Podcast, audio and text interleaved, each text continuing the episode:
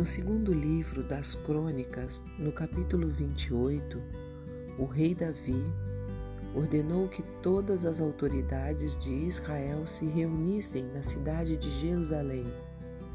Portanto, se reuniram em Jerusalém todos os chefes das tribos, os oficiais que cuidavam dos negócios dos reinos, os chefes dos grupos de famílias, os administradores das propriedades e de todo o gado, os seus filhos e também os funcionários dos palácios os oficiais superiores dos exércitos e os outros homens importantes. E diante de todos eles, Davi apresentou o seu filho Salomão para ficar como rei em seu lugar. E a Salomão, seu filho, ele disse: Meu filho, reconheça o Deus de seu pai e sirva-o com todo o coração e de livre e espontânea vontade. Ele conhece todos os seus pensamentos e desejos. Se você o procurar, ele o aceitará. Mas, se você o abandonar, ele o rejeitará para sempre. Você deve compreender que o Senhor o escolheu para construir o seu santo templo Portanto, seja forte e mãos à obra. Eu sou Ruth Maciel e quero ler para você uma mensagem do presente diário. O título de hoje é Ele conhece. Qual é a motivação que está por trás daquilo que você faz? Se tem uma pessoa que sabe exatamente o que nos motiva é Deus. Não há pensamento ou sentimento que ele não conheça. Ele vê as nossas reais intenções em tudo, até quando nem mesmo nós as percebemos.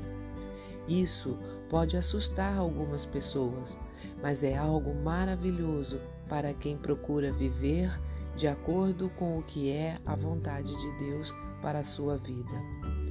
O rei Davi sabia que não há nada que se possa esconder de Deus e por isso ele pede: Sonda-me, ó Deus, e conhece o meu coração. Prova-me e conhece as minhas inquietações. Vê se em minha conduta algo te ofende e dirige-me pelo caminho eterno. Na leitura bíblica de hoje, Salomão está diante de um grande empreendimento, a construção do templo do Senhor. Ele poderia construí-lo para ser visto e aplaudido pelo povo, ou então simplesmente por obediência ao Senhor.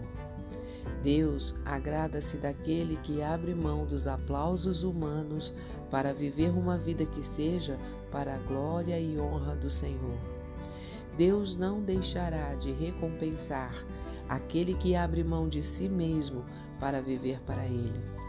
E quem vive para Deus precisa fazê-lo espontaneamente, não por obrigação. Houve um momento na vida de Jesus em que alguns dos seus seguidores voltaram atrás e o abandonaram. Aos doze discípulos que ficaram, Jesus pergunta: Vocês também não querem ir?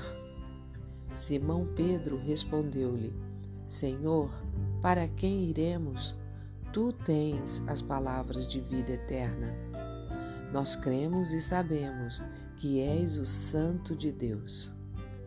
Pedro quis servir a Jesus espontaneamente e desejo de todo o meu coração que você também faça isso hoje que a sua motivação seja honrar e glorificar ao Senhor. Um pensamento para o nosso dia: seguir e servir a Cristo unicamente por saber que não há nada melhor e mais importante a fazer, isso agrada a Deus. Se você gostou, compartilhe com outras pessoas porque a palavra de Deus nunca volta vazia. Tenha um bom dia e fique na paz do Senhor.